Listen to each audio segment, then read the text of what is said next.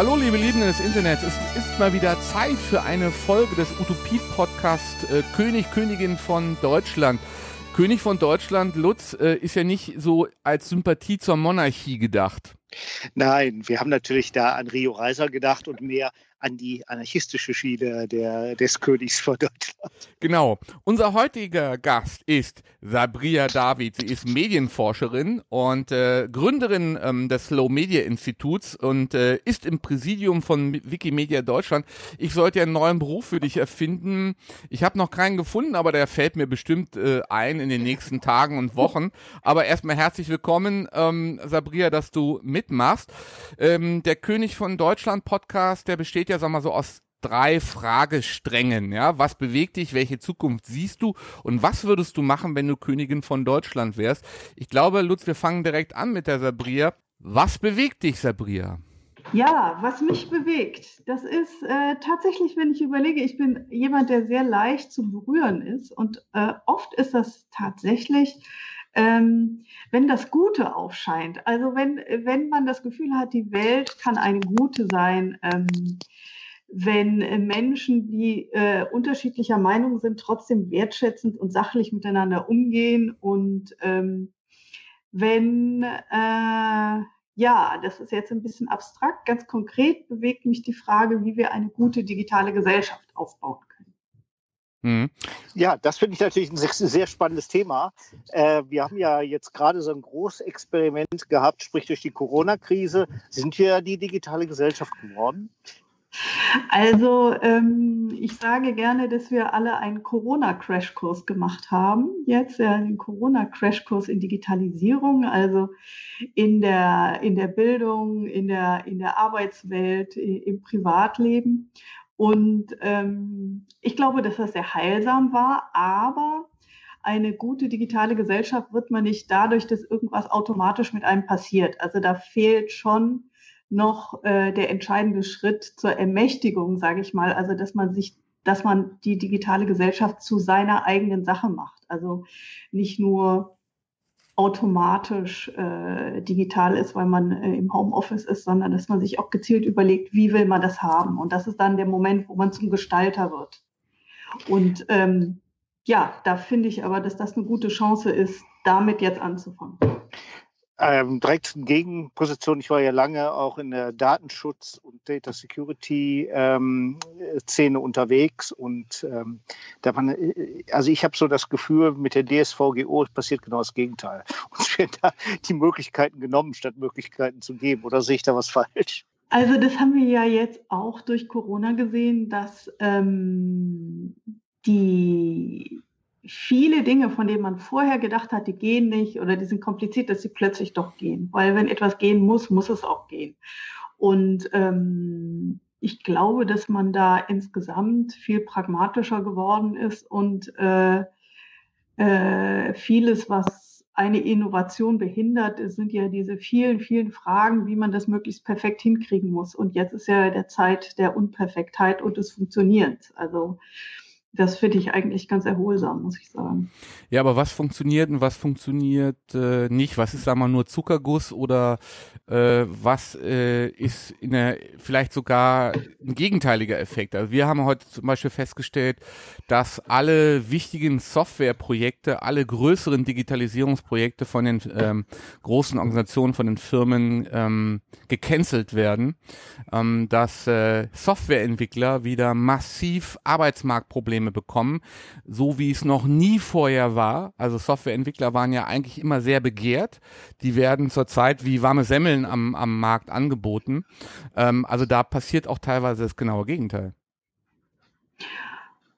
Ja, also man hat natürlich immer das Nebeneinander von, von, von verschiedenen Gegenteilen, das ist klar, aber das ist ja kein Argument dagegen, dass es auch äh, einen Schub gegeben hat. Also zum Beispiel, wenn ich jetzt sehe, äh, wie die Entwicklung der Corona-App gelaufen ist, ähm, dann hat es ja einen offenbar einmaligen Austausch zwischen Regierung, Konzernen und Zivilgesellschaft gegeben, der dazu geführt hat, dass es jetzt Open Source ist und dass es transparent ist und datensicher. Und das ist schon etwas, finde ich, was ich vorher nicht für möglich gehalten hätte. Also insofern finde ich, ähm, gibt es schon viele, viele Bereiche, wo, wo sich sehr viel verändert hat. und plötzlich ja. möglich geworden ist. Aber ich habe das ja als Volkswirt auch so beurteilt in den vergangenen Wochen. Wenn ich mir jetzt allerdings die aktuellen Arbeitsmarktzahlen anschaue, dann falle ich schon äh, ein bisschen vom Stuhl. Also was jetzt zurzeit an negativen Effekten passiert, gerade in ähm, zukunftsrelevanten Bereichen. Der Maschinenbau ist völlig am Ende. Äh, viele andere Sektoren sind völlig am Ende. Softwareentwickler ähm, müssen sich wieder am Arbeitsmarkt anbieten. Also sagen wir auf den auf der auf der Metaebene, wenn man es mal genau schaut, also ähm, ist äh, Covid-19 eben nicht der Katalysator für Digitalisierung. Ja, wir haben nie etwas, das etwas automatisch auch eine Lösung ist. Was wir aber schon haben, ist, wenn man zurückschaut, was hat uns denn gebremst in puncto Digitalisierung? Also in Deutschland sind wir ja das reinste Entwicklungsland, was Digitalisierung angeht.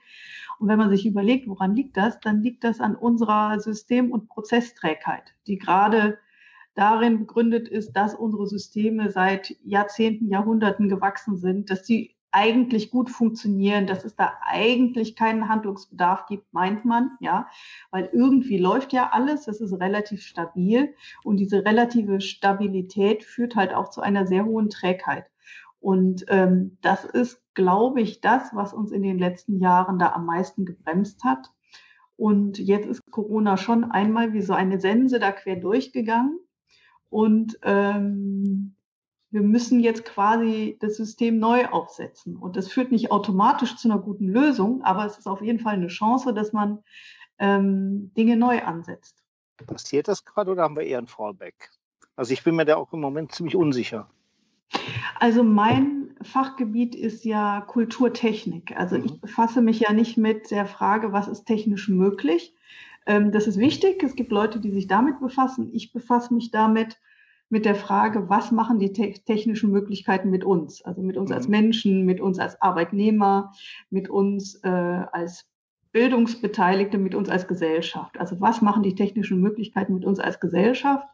Und ähm, da sehe ich schon, dass wir eine große Chance haben, uns diesen Fragen der, welche Kulturtechnik ist adäquat, um eine gute digitale Gesellschaft aufzubauen, da haben wir jetzt eine große Chance, uns mit diesen Fragen zu befassen. Weil äh, für, für meinen Bereich war in den vergangenen Jahren oft so, dass die Hemmschwelle, sich damit zu befassen, relativ hoch war, obwohl das ein total akutes Thema schon vor ein paar Jahren war, ja. Mhm. Und äh, dadurch, dass die Leute jetzt quasi genötigt sind, also die, die, die, die, die Schulen sind jetzt genötigt, sich zu überlegen, ist das Thema Digitalisierung für uns als Bildungseinrichtung vielleicht ein Thema und äh, als, als äh, Organisation und Unternehmen müssen wir sagen, okay, äh, äh, Homeoffice, ob wir es jetzt wollen oder nicht, das können wir dann nachher klären. Aber jetzt müssen wir erstmal die Infrastrukturen schaffen. Wir müssen auch, auch äh, Kollegen, die Digitalisierung doof fanden, mussten es jetzt plötzlich machen. Ja, also und das ist so eine Art Zwangskontrakt, sag ich mal, der der äh, bestimmt für viele gefürchtet war. Aber nach dem Zwangskontakt äh, kann man ja dann mal anfangen, sachlich darüber nachzudenken, was bringt es mir und was nicht. Welche Kulturtechniken sind denn heute gefragt? Es sind Kulturtechniken gefragt, die äh, mit sehr viel mit Verantwortung zu tun haben. Also wir können uns eigentlich heutzutage nicht mehr auf der reinen Konsumentenrolle ausruhen. Ja, also wir leben in einer Welt, die von hoher Freiheit geprägt ist, von vielen Möglichkeiten und das verlangt von uns sehr viel mehr Fähigkeit zur Verantwortungsübernahme, zur Entscheidung, zur Priorisierung, zur Trennung, zur Gewichtung, eigentlich alles, was, was so eine Mündigkeit ausmacht. Ja, Lutz. Ja, äh, Reinhard Frehm, wir, mit dem wir ja auch gesprochen haben, hat man das so schön formuliert. Strategien sind Kult oder Unternehmensstrategien sind kulturelle Angebote an die Gesellschaft. Und äh, ich sehe irgendwie so im Moment gar nicht die Strategien. Ja, das ist äh, so, äh, ja, im Moment so, so eine Muddling-Through-Geschichte, die da passiert. Und äh, ich sehe sozusagen diese, diese kulturelle Wirksamkeit eigentlich so gar nicht mal so. Ja, mhm. also, also, viele entziehen sich, ja. Also ich nehme das Beispiel in den Schulen. Die Schulen haben auf einmal das Problem, dass sie keinen Lehrer haben, weil die Lehrer das nicht mitmachen wollen. Schulen waren Desaster. Ja. Ja, Schulen sind ein Problem. Also da äh, muss man tief durchatmen und das äh, wegkicheln, das finde ich auch. Aber äh, was Sie sagen, ist ja ein wichtiger Faktor. Also normalerweise in einer idealen Welt kommt natürlich erst die Strategie und dann die Praxis. Ja, so. Mhm. Ja. Jetzt haben wir es ja andersrum. Jetzt haben wir die Praxis und nachgelagert müssen sich die Leute jetzt Strategien überlegen, aber mit der Erfahrung der Praktiken, mhm. die sie jetzt hatten. Und äh, mir ist das lieber, als gar keine Strategie entwickeln. Mhm. Ja, weil eine Strategie entwickeln heißt, aus dem Alltagsgeschäft raustreten, sich überlegen in meiner Organisation, an welchen Punkten in meinem Ökosystem sind wir mit Digitalisierung betroffen? Haben wir digitale Akten? Geht es um interne Kommunikation? Geht es um Automatisierung? Geht es um Tracking? Geht es um Meinungsbildungsprozesse? Das sind ja ganz, ganz unterschiedliche Sachen. Oder in den Schulen, äh, in welchem Fachgebiet oder, oder, oder müssen wir Handy-Policies haben? Das sind ja ganz viele verschiedene Ebenen, um eine kluge Strategie zu entwickeln. Auch in Unternehmen Richtlinien zum digitalen Arbeitsschutz. Da muss man aus diesem Alltagsgeschäft raus, sich das Ganze von außen ansehen und dann überlegen, wo will ich hin? Welche Rolle soll das in meiner Organisation spielen? Wer ist alles Stakeholder? Wen muss ich da alles mitnehmen? Und wie kommen wir dahin? Und das ist ja etwas, was Sie werden das alle, äh, ihr werdet das auch alle so sehen, sehr, sehr wichtig ist, aber äh, unterpraktiziert, sage ich mal. Ja, eine kluge Strategie ist nicht sehr verbreitet. Vor allem, wenn die Leute äh, so sehr stark in ihrem Alltags-Klein-Klein verhaftet sind. So. Und jetzt durch diesen Zwang, dass wir jetzt erstmal in die Praktiken gehen müssen, ja, dadurch kommt jetzt nachgelagert auch die Chance, sich doch mit den Strategien zu befassen. Gibt es nicht Deswegen auch, würde ich hm, sagen, ja. es, ist nicht, es, ist, es ist nicht die ideale Reihenfolge. Normalerweise erst Strategie, dann Praktik. Und äh, jetzt ist halt erst die Praktiken, dann nachgelagert die Strategie und eine bessere Praxis, so sage ich es mal. Und das ist mir immer noch lieber als gar keine Strategie. Wenn allerdings in der Reihenfolge erst die Praxis, der Not gehorchend, weil einem gar nichts anderes übrig bleibt, als beispielsweise remote irgendwas aufzuziehen, sei es eine Vorlesung, sei es Schulunterricht, der ja allerdings remote gar nicht durchgeführt wurde äh, in vielen Bereichen, sondern da sind dann irgendwelche Briefe verschickt worden oder teilweise andere Absurditäten dann abgelaufen, gerade also im Schulsektor, nicht in der Hochschule. Die Hochschulen waren da sehr, äh, waren da erfinderischer. Ähm, in der Arbeitswelt äh, ist, äh, sag mal, auch das komplette Potenzial mal ausgeschöpft worden was das Deutsche Institut für Wirtschaftsforschung mal abgeschätzt hat, dass eigentlich jeder zweite Arbeitsplatz remote organisierbar wäre mit äh, 9 Millionen PKWs äh, weniger pro Tag, die wir auf, auf den Straßen haben oder hatten. Ähm, aber ähm, kann daraus nicht eine falsche Strategie auch abgeleitet werden, weil wir ja einen Rebound-Effekt zurzeit erleben, eigentlich eine Renaissance äh, des Autos, mhm. eine Renaissance ähm, von allem, was mit irgendwie motorisiert unterwegs ist, ja, äh, Camping, sonst was. Ähm, also ich sehe da genau den äh, großer Verlierer der öffentliche Nahverkehr. Ja, äh, weil äh, Leute keine Lust haben, mit, mit äh, äh, eng zusammen in der, in der Bahn zu fahren oder im Bus oder was auch immer. Insofern der große Sieger dieser Geschichte ist das Auto. Ähm, ich glaube, das liegt, das liegt daran, dass tatsächlich diese Infektionsgefahr im Auto geringer ist als das als jetzt in, in einem Zug. Also ich glaube nicht, dass das jetzt eine systemische Frage ist, dass man Rebound zum Auto hat, sondern eine, eine situationsgegebene Entwicklung. Also ich habe das schon so wahrgenommen, dass die Leute überrascht waren, wie klar die Luft sein kann und wie laut die Vögel zwitschern können und ähm, wir haben ja schon Zustände von Stille und Naturklarheit erlebt, die viele überrascht haben. Also wir haben jetzt quasi so eine Nulllinie. Wir wissen, dass es die gibt. Ja, vorher hat man ja immer gedacht, na ja, ob ich jetzt Auto fahre oder nicht, das macht keinen Unterschied. Aber jetzt hat ja jeder gespürt, doch, es gibt einen Unterschied und das ist ein spürbarer, sichtbarer, hörbarer Unterschied. Ist aber nicht überall angekommen. Ich habe heute gelesen, der CEO von Mercedes hat angekündigt, dass er die B-Klasse einstellen wird und sich wieder stärker auf das profitable SUV-Segment konzentrieren wird. Ja. Ja, das sind natürlich das die. Ja, und die, und, die S und die SPD macht einen Parteitag im Autokino. Ja. ja. Ja, also die, äh, die perfekten Lösungen äh, kommen nicht. Aber ich glaube schon, dass man jetzt gemerkt hat, auch, dass äh, überhaupt menschliches Verhalten sichtbaren Einfluss hat auf die Umwelt. Das ja, wissen jetzt alle. Ja. Ne? Also das wissen jetzt alle, das haben alle gespürt und gemerkt. Und was für Konsequenzen man daraus zieht, das ist nochmal was anderes, aber zumindest äh, ist das Argument weg. Also, dass es eh egal ist, was man macht. Ne? Es ist nicht egal, was man macht. Das hat man ja gemerkt. Vor allen Dingen ohne großen Aufwand, ohne dass, sagen wir, viele Euros bewegt werden müssen, war ja mit einem Schlag, ja, mit einem Schalterklick auf einmal äh, Homeoffice machbar, dezentrale Arbeit, neun Millionen PKWs weniger pro Tag. Äh, wir reden über Verkehrswende seit, weiß ich nicht wie lang, ja. Ähm, mhm. Und die Verkehrswende, und da ist meine These, ist die Arbeitsorganisation der Schlüssel. Und äh, wie du sagtest, äh, man hat im Prinzip bewiesen, dass es geht. Ne?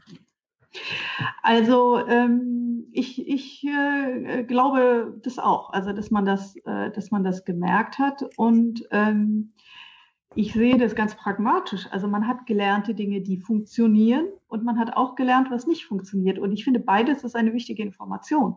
Ja, also es ist wichtig, dass man merkt, aha, das funktioniert. Ich kenne sehr viele Leute, die sagen, äh, die sagen, also mir wird jetzt erst klar, wie viel Lebenszeit ich pro Tag im Auto verbracht habe. Ja, ich kenne sehr viele, die sagen, also ich finde es eigentlich ganz gut, dass ich nicht ständig rumreisen muss. Also ganz viele internationale Sachen gehen auch gut per Video. Ja, das ist, also da mhm. kenne ich viele, die das sagen. Und ähm, aber auch die Dinge, die nicht funktioniert haben, die sprechen ja auch dafür, dass man da eine kluge Strategie entwickelt, die eben nicht jetzt besinnungslos alles digital macht. Das ist ja auch Quatsch. Also es geht ja darum, dass man die Mittel adäquat einsetzt. Und adäquat heißt, wo es sinnvoll ist, digital und wo es nicht sinnvoll ist, macht man es nicht digital, sondern was sinnvoller ist, dann zum Beispiel analog. Also wir haben äh, bei Wikimedia eine Präsidiumsklausur gehabt, die ähm, dann auch remote war, digital und äh, komplexe Meinungsbildungsprozesse per Video unter, unter neun Leuten oder zehn, das ist nicht gut möglich. Ja, also man kann man kann äh, Jahreswirtschaftspläne äh, besprechen, wenn der Leiter zentrale Dienste und der Vorstand das äh, die Fragen beantworten und so. Solche Dinge gehen gut. Ja, das funktioniert.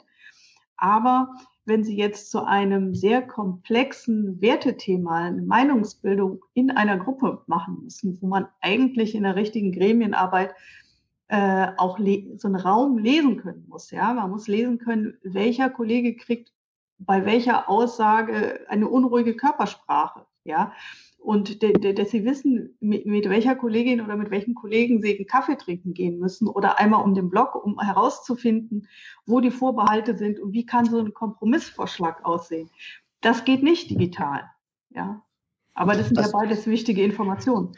Ich bin hier gerade in Friesland und äh, die friesische Freiheit ist ja äh, bekanntes historisches Phänomen oder ein historischer Zeitabschnitt. Und die haben ja ihre Versammlungen, das Ting damals so gemacht, dass sie am ersten Abend sich getroffen haben, sich volllaufen lassen haben, gestritten haben und am nächsten Tag mit dem dicken Kopf die Entscheidung getroffen haben. Hat ja anscheinend auch funktioniert. Aber das ja. ist natürlich digital schwierig. Ja, ja, also ich, äh, ich kenne Historiker, die sagen, die größte, gerade in der, in der alten Bundesrepublik eigentlich alle große Entscheidungen sind unter erheblichem Alkoholeinfluss entschieden. Ja, gut, Alkohol ist jetzt nochmal ein anderes, äh, eine andere Kulturtechnik, die vielleicht da jetzt nicht so relevant ist. Aber tatsächlich ist, glaube ich, die persönliche Begegnung im Eins zu eins gegenüber und im Hintergrundgespräch, aber auch äh, Meinungsbildung in einer Gruppe, wo, wo so verschiedene äh, Sachinformationen und äh, Hintergründe zusammenkommen. Das ist ja etwas, was, was ja eigentlich ein energetischer Prozess ist. Also, also ja, ich will es nicht sagen körperlich, aber schon ein energetischer Prozess, der, der nicht, nicht eins zu eins ins Digitale übertragbar ist. Ne? Aber das, das, das lernt man dann in Zukunft. Also wenn man die Wahl hat, dann äh, macht man sowas eben nicht digital, sondern das macht man dann eher so ich will ja auch die verschiedenen Medienformen gar nicht gegeneinander aufrechnen. Man braucht halt einen guten, praxisgestärkten Blick für die Dinge, für welche Dinge in welchen Kontexten praktikabel und adäquat sind. Du hast ja Kulturtechniken angesprochen, die jetzt gefragt sind, die funktionieren oder die nicht funktionieren. Äh, ich würde dir recht geben, bestimmte so äh, persönliche Interaktionen, die im Nahbereich äh, stattfinden, die sind da nicht machbar. Ich selber weiß auch, dass die besten Besprechungen immer so am Abend dann an der Bar dann gemacht wurden und, und äh, man sich dann da näher kennenlernte und dass dieses Kennenlernen dann auch ziemlich dauerhaft dann war äh, für, für mehrere Jahre im beruflichen Kontext beispielsweise. Ich war ja auch mal Pressesprecher. Ähm, die andere Frage ist, was ich äh, gesehen habe, ich weiß nicht, wie du das siehst, äh, Sabrier, äh, was die Corona-Zeit äh, sichtbar gemacht hat, ist eigentlich ähm, durch die ganzen Remote- Pressekonferenzen von RKI bis äh, Kanzlerin Merkel, dass Politik besser erklärt wurde. Also, dass man da irgendwie das Gefühl hatte, bis zum Sachverständigenrat, dass die Politik irgendwie nahbarer war. Ne? Also für, für jeden mhm. war das irgendwie abrufbar. Man konnte das verfolgen auf Facebook, man konnte das also ähm, auf Twitter äh, äh erleben oder, oder wo auch immer.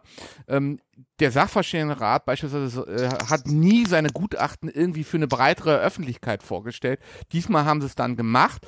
Äh, weil, weil es sag mal anders äh, nicht ging als remote. Die, die waren, haben das eben nicht äh, bei der Bundespressekonferenz gemacht, sondern alle virtuell. Also da hatte ich das Gefühl, dass das so ein positiver Punkt ist, dass so die Politik eigentlich sich besser erklärt hatte in dieser Corona-Zeit, als es die harten Restriktionen noch gab. Mhm. Ja, das kann, äh, das kann, äh, das kann schon sein. Also, und was ich auch äh, gehört habe, die These, die ich auch ganz spannend fand, war, ähm, dass vielleicht weniger Lobbyarbeit möglich war. Und deswegen, äh, dass vielleicht das auch die Ursache ist, weshalb die Abwrackprämie nicht gekommen ist, weil weniger von diesen informellen Hintergrund, also ich habe es eben gesagt, man braucht diese informellen Hintergrundgespräche im Positiven. Aber natürlich ist das auch, naja, ein Einflussfaktor, ein Hintergrundpolitik, Einflussfaktor, der jetzt vielleicht weggefallen ist. Also das finde ich eigentlich einen ganz interessanten Aspekt. Und wenn ich äh, äh, Unternehmen berate im digitalen Arbeitsschutz, dann ist tatsächlich auch diese Frage, wie funktioniert äh, interne Kommunikation, auf welchen Wegen? Und äh, informelle Kommunikationsräume sind sehr wichtig, Flurfunk und so, ja, weil äh, es gibt Unternehmen, die dann sagen, die Leute sollen arbeiten, die sollen nicht gemeinsam Kaffeepausen machen, aber man sieht es äh, direkt proportional, dass die, also dass dann äh, die Anzahl der internen E-Mails steigt.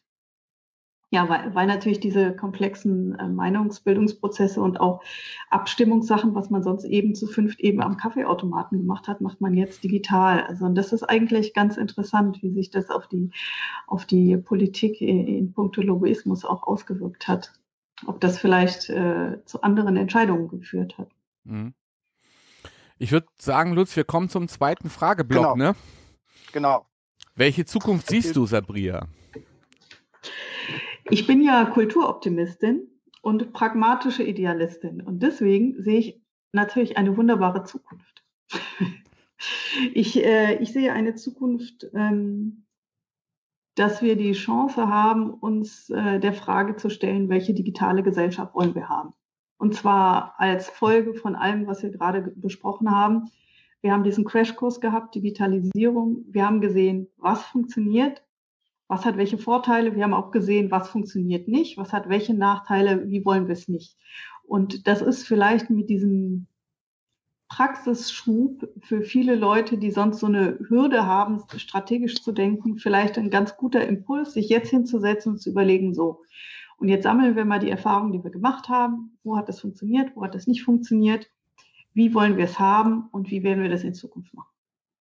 Vielleicht einen Punkt dazu. Wir sehen ja sehr viel diese Techno-Utopien. Ja, also es, es, wird schneller, es geht weiter zum Mars oder wer weiß wohin und so weiter und so fort. Und auf der anderen Seite äh, vermisse ich eigentlich so die gesellschaftlichen Utopien. Also zum Beispiel, man spricht viel von feministischen Utopien, die ich persönlich überhaupt nicht sehe. Man sieht sehr viel, auch so diese gesellschaftlichen Fragen verstecken sich dann sehr schnell dann wieder hinter technischen Fragestellungen. Äh, haben wir da ein Problem, dass wir da Kultur nicht gestalten an der Stelle oder dass wir Kultur nicht vordenken? Ja, das ist natürlich äh, die Kernrichtung einer Utopie und auch einer Strategie ist ja, dass man den Blick hebt und guckt, wo will man hin. Ja, und äh, es ist ja immer leicht, gegen was zu sein und etwas doof zu finden. Also das gelingt ja den Leuten total schnell.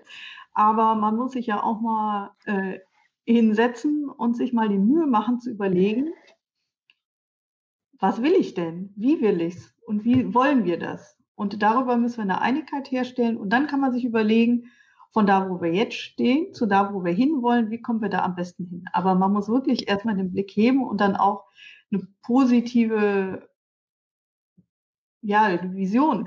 Also Vision ist ja was, was in der Zukunft liegt. Und das Wichtige ist, dass sie einem für das Jetzt eine Richtung angibt. Und äh, das muss man aber machen. Also ohne, ohne läuft man hinter den Sachen her. Das kann man machen, aber dann kommt man vielleicht nicht dahin, wo man hin will. Ja, also ich habe immer das Gefühl, dass alles nicht technische inhaltsleer ist alles, das wiederholen Sie nochmal, alles nicht, Als nicht technische irgendwie inhaltsleer ist, wenn wir, wir, in die Zukunft gucken. Wir sind übrigens alle per Du, Nein, ne? ja. Achso, ja, Entschuldigung, ja. natürlich. Der Strandkorb hat mich irritiert. Ja, ja, nein, in den Strandkorb muss man sitzen. Äh, nein, also ich glaube, dass Technik ohne Kulturtechnik äh, nichts bringt. Also ich glaube, dass nur die Kombination aus guter Technik und äh, adäquater Kulturtechnik die besten, besten Lösungen herausbringt. Also wenn Sie, ihr in Unternehmen schaut, die großen IT-Projekte, die scheitern, scheitern nicht an der Technik. Mhm. Aber ich sehe das ähnlich in den Diskussionen über die Zukunft, beispielsweise Szenarien 2030, Nachhaltigkeit, klar, da gibt es die üblichen äh, Vorschläge, CO2-Besteuerung etc. Das ist äh, alles richtig, alles gut. Die Instrumente werden diskutiert, aber ähnlich wie Lutz fehlen mir da so ein bisschen die, die gesellschaftlichen Utopien. Also ich sehe nicht eine Utopie zum, für, für eine neue Arbeitsgesellschaft. Ich sehe nicht eine klare Utopie für eine Frage der Partizipation oder Emanzipation. Also ich finde, das ist manchmal ein bisschen blutleer, was diskutiert wird bei der Arbeitsgesellschaft äh, waren die Gewerkschaften dabei immer ein wichtiger Wegbegleiter, die eine klare Utopie hatten. Die fehlt mir mittlerweile bei den Gewerkschaften auch. Also äh, wie sollte eine neue Mitbestimmung aussehen oder eine neue, weiß ich nicht, Unternehmensdemokratie oder was auch immer. Da gibt es hier und da zwar Ansätze, aber so das große Bild in der politischen Debatte fehlt mir so ein bisschen. Ja, Rückwärtsgewandtheit ist bei Utopien immer sehr, sehr schlecht. Ja, also man muss natürlich nach äh, vorne gucken und nach vorne äh, ist aber, wir wissen nicht, was vorne ist. Also jetzt nach Corona sowieso. Also jetzt wissen wir schon mal gar nicht, was vorne ist. Ja, und ähm, man guckt da, ich, ich, vermute, also ich bin jemand, der gerne nach vorne guckt und äh, ich, ich, ich wahrscheinlich äh, Brandt hätte mich schon längst zum Arzt geschickt mit meinen, mit meinen Visionen, aber ich glaube, dass das Helmut Schmidt. Also, Helmut Schmidt. Oder Helmut Schmidt oder beide, wie auch immer. Willy Brandt äh, war, ein, war, war ein Utopiker, also der mehr Demokratie wagen. Ja. ja, irgendwer von denen hätte mich auf jeden Fall zum Arzt geschickt. Aber ich glaube, es muss beides geben. Also es, es muss Leute geben, die nach vorne denken und Visionen entwickeln und es muss die pragmatischen Praktiker geben, die äh, das Alltagsgeschäft auch regeln. Also, also weder nur das eine noch das andere ist, ist sinnvoll, sondern das muss schon, es muss äh, zusammen sein. Und wir wissen nicht, wo es hingeht, aber ein Grund mehr, sich zu überlegen, wo wir hinwollen. Mhm. Ja, ja, ich würde sagen, kommen wir zum dritten Teil, oder? Genau. Äh, was würdest du tun, wenn du Königin von Deutschland wärst, im Sinne von Rio Reiser? Du kannst das natürlich auch äh, im Sinne der Monarchie äh, äh sehen. Also das ist äh, ja, so äh, Guillotine. Ich weiß nicht, ob die Preußen ein gutes Vorbild sind. Also das ist tatsächlich natürlich eine charmante Frage und ich gebe ehrlich zu, dass meine erste Vision, wenn ich Königin von Deutschland wäre, ist die, dass ich auf einem Berg von seidenen Kissen, ja, ein, auf einem Berg von seidenen Kissen Throne und äh, schöne Menschen äh, schweben um mich herum, um mich mit Palmwedeln zu bewedeln und mir auf Silbertablett Tee zu reichen und Vogelgezwitscher und Wassergeplätscher. Das wäre so meine Vision, aber das ist wahrscheinlich nicht, was ihr fragt. Ne, ihr wollt was anderes hören. Wir wollen das hören, was du machst, was ja. äh, als Königin von Deutschland. Ja. Also wenn ich jetzt eine Königin wäre ohne das Monarchische, sondern wenn ich eine demokratische Königin wäre, die an das Wohl der Gesellschaft denkt, dann würde ich, glaube ich, wenn ich eine Sache einführen könnte, würde ich wahrscheinlich einführen, würde ich gerne einführen, dass äh, Entscheidungen,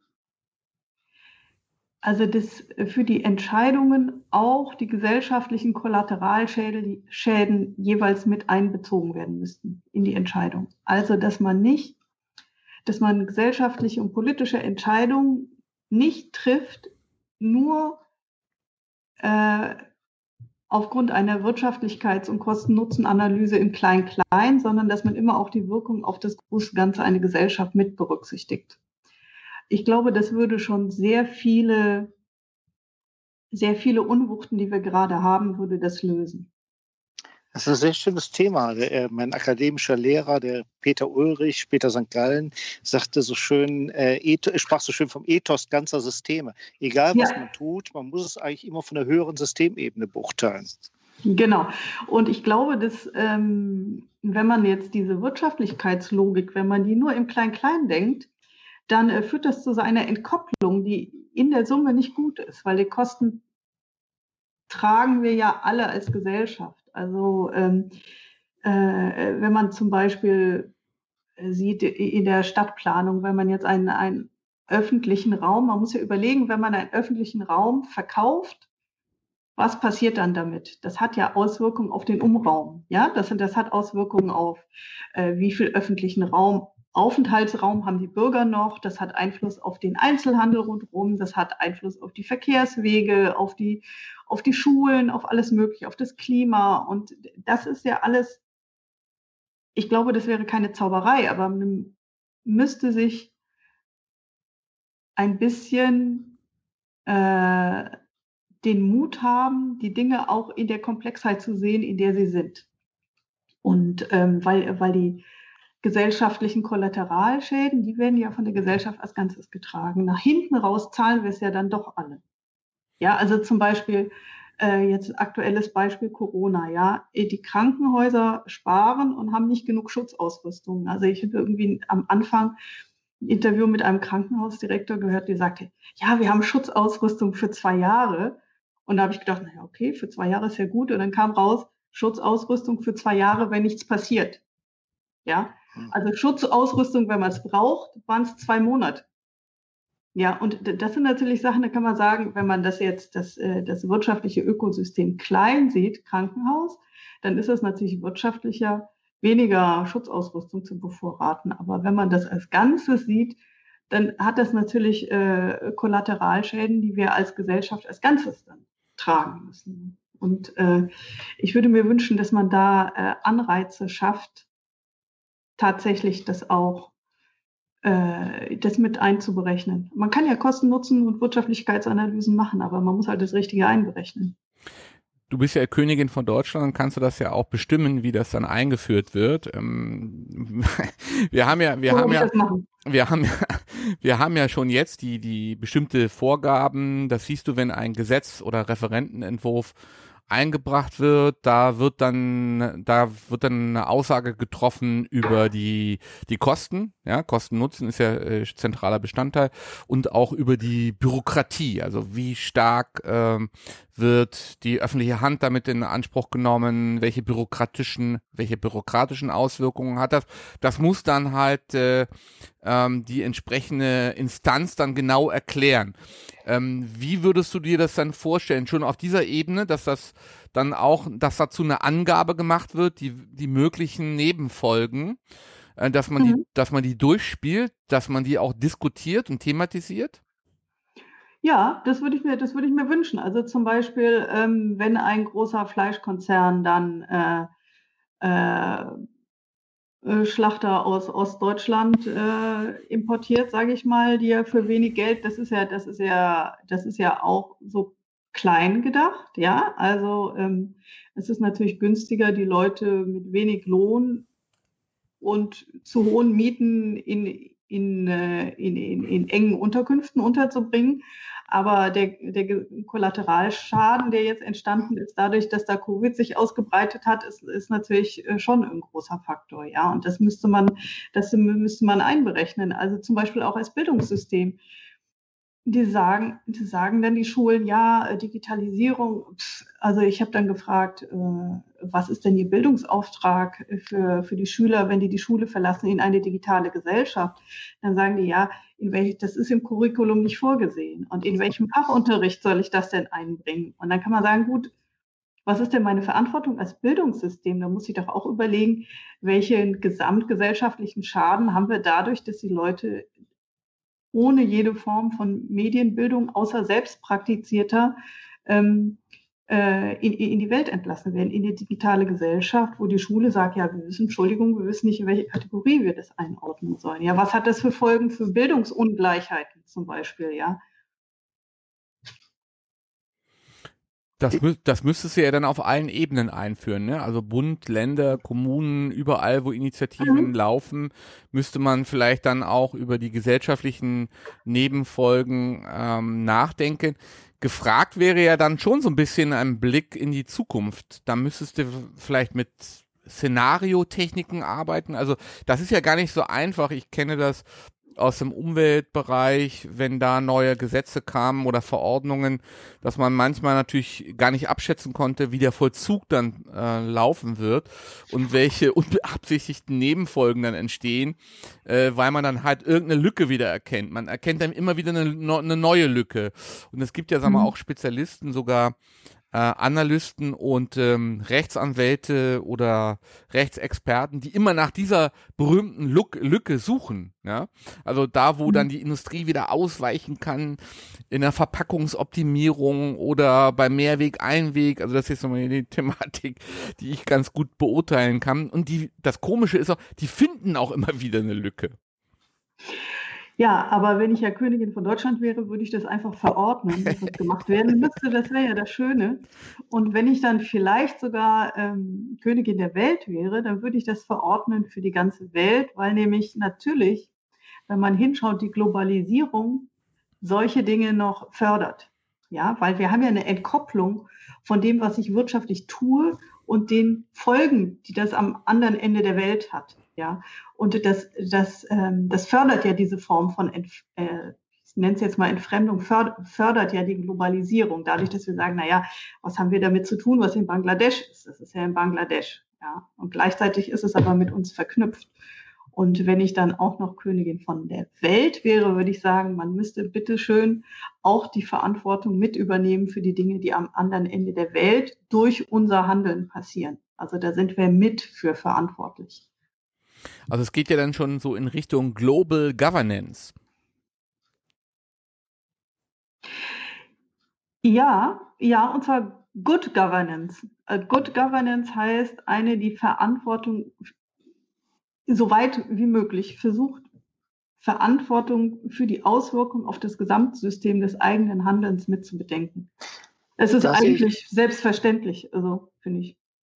Da sehe ich übrigens was Interessantes. Wir haben jetzt zum ersten Mal, dass wir wirklich evidenzbasierte Politik sehen. Ja, also gerade im Corona-Umfeld, wenn wir sehen, also äh, Hammer and Dance, dass man sagt, ich schaue mir immer genau die Zahlen an, was ist die Entwicklung gewesen und so weiter und so fort. Bislang ist so mein Eindruck gewesen, dass Politik oft völlig evidenzfrei gelaufen ist. Man hat sozusagen äh, seinen Parteistiefel und versucht, den durchzuziehen. Also ich habe jetzt gerade wieder so einen Stadtentwicklungsprozess gesehen. Da hat sich keiner mal Gedanken gemacht über äh, zum Beispiel äh, Besucherströme. Ja, wo kommen die mhm. Leute her? Wo gehen sie hin? Ähm, äh, wer kauft wie viel, der ein Auto, mit dem Auto fährt? Wer kauft wie viel, der mit dem Fahrrad fährt und so weiter? Das sind ja ganz wichtige Fragestellungen, die wir haben. Und sowas wird ausgeblendet. Es wird eine politische Entscheidung betroffen, die dann sehr lokal situativ ist und dann irgendwann mal, Gunnar hat das so schön genannt, in Blumenkübelromantik endet. Ja, ja, nur dass wir halt am Blumenkübel unsere Welt nicht aufhört. Ne? Ist halt ja. leider nochmal komplizierter und ähm, entweder wir sind wir sind äh, Gartenzwerge und äh, bleiben in unserem Blumentopf oder wir müssen halt zumindest den Balkon, das Haus, den Garten und den Rest mitbedenken. Ne? Ist halt leider so kompliziert, wie es ist. Ja.